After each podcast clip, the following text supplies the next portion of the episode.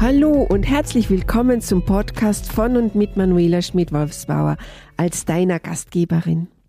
Dies ist der Podcast für Nachwuchsführungskräfte auf dem Weg zu charismatischen und empathischen Lieblingschefs, bei denen die Umsatz- und Gewinnzahlen einfach stimmen, mit denen die Arbeit Spaß macht und die ihre Teams zum Fliegen bringen.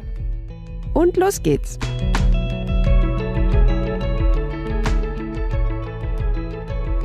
In der heutigen Folge möchte ich mich mit Führungsstilen beschäftigen. Ist mit der Peitsche knallen immer noch adäquat? Mir blieb beinahe mein Käsekrecker im Hals stecken und musste ganz schnell mit einem Schluck, ich gestehe, Weißwein runterspülen. Ich konnte nur noch verblüfft den Kopf schütteln, dass es scheinbar in großen bekannten Institutionen immer noch gang und gäbe sei, das Team ausschließlich sehr hierarchisch zu führen es üblich sei, funktionierende Teams auseinanderzureißen. Es soll unter anderem nicht miteinander gesprochen werden. So der Inhalt eines Gesprächs unter CEOs bei einer Abendveranstaltung, unlängst endlich wieder offline und in Präsenz. Okay, Führung ist eines der herausforderndsten Themen in Unternehmen. Was ist richtig? Was ist falsch? Was ist angemessen? Was funktioniert? Was ist derzeit State of the Art? Da kann ich ein Lied davon singen. Die ersten Erfahrungen habe ich gemacht, als es um die Erziehung meiner vier mittlerweile erwachsenen Kinder ging. Vier wundervolle Menschen, aber ebenfalls so dermaßen unterschiedliche Persönlichkeiten mit ganz einzigartigen Stärken und Eigenschaften. Was erziehungstechnisch bei einem wunderbar funktioniert hatte, artete beim anderen Kind in eine beinahe Katastrophe aus. Und umgekehrt. Es besagt in BOMO, jeder Mitarbeiter hat das Recht, individuell geführt zu werden. Jede Person tickt einfach anders. Daher ist es abhängig von den Persönlichkeiten der jeweils Mitarbeitenden und dessen Arbeitsstil und dessen Ansehen der Situation und dem zu erreichenden Ziel, welcher Führungsstil am besten geeignet ist. Daher heute ein kurzer Exkurs zum Thema Führungsstile. Zuerst einmal es gibt unterschiedliche Beschreibungen von Führungsstilen. Viele Forscher Soziologie und Psychologie haben sich damit beschäftigt. Dabei gibt es kein richtig oder falsch oder welcher Führungsstil der beste ist. Aber eins vorweg. Ein Sprichwort lautet, der Fisch stinkt vom Kopf, also umgelegt. Es trägt ausschlaggebend der Führungsstil des Chefs unumstritten zur Motivation, zum Betriebsklima und zum Erfolg des Unternehmens bei. Denn der Führungsstil des Vorgesetzten sagt eine Menge über sein Menschenbild und sein Selbstverständnis aus. Hier kommen wir zu den unterschiedlichen Beschreibungen von Führungsstilen. Zuerst einmal die tradierenden Führungsstile nach Max Weber. Dann gibt es die klassischen Führungsstile nach Kurt Lewin. Dann den situativen Führungsstil. Dann den gruppenbezogenen Führungsstil nach Horst Joachim Rahn. Und zuletzt möchte ich noch den agilen Führungsstil nennen. Jedes Teammitglied benötigt etwas anderes, um sehr gute Arbeit zu leisten.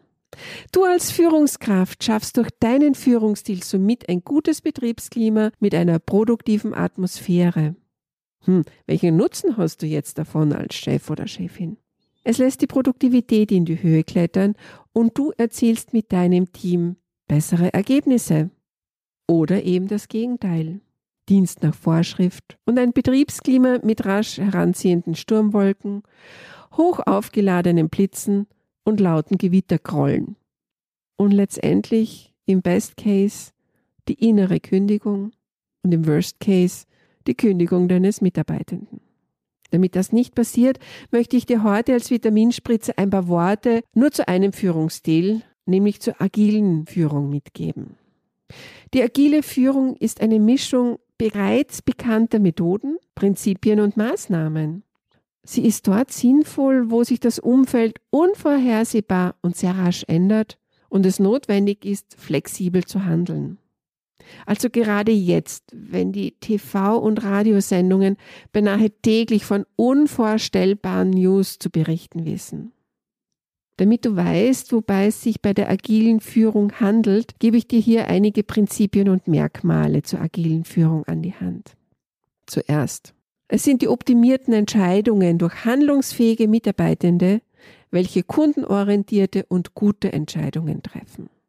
Zweitens. Es sind die handlungsfähigen Teams mit selbstorganisierten, hochmotivierten Mitarbeitenden, die eigeninitiativ die passenden Lösungen anstreben. Drittens. Es braucht eine Vertrauenskultur, die auf eigene Entscheidungen und selbstständiges Arbeiten in klar definierten Handlungsbereichen setzt und gute Beziehungen mit gegenseitiger Wertschätzung schafft. Punkt Nummer vier. Gutes Zuhören und regelmäßiger intensiver Austausch gehört unabdingbar innerhalb und außerhalb des Teams dazu. Auch mit Kunden, um notwendige Veränderungen frühzeitig berücksichtigen zu können. Sei es jetzt in der Softwareentwicklung, im IT-Bereich oder in der Pflege.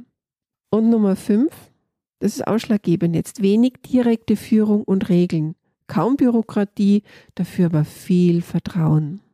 Mitarbeitende wertzuschätzen, sie zu mögen und ihnen Verantwortung für eigene Entscheidungen in ihrem Arbeitsbereich zu geben, ist also Voraussetzung für den agilen Führungsstil.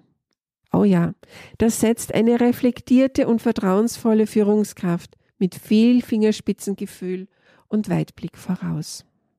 Wenn du jetzt merkst, dass du mehr Know-how brauchst, um jeden deiner Mitarbeitenden ganz individuell zu führen, weil du möchtest, dass die Motivation ganz hoch bleibt, weil es dir wichtig ist, dass das Barometer deines Betriebsklimas auf Sonnenschein mit produktivem Wetter steht.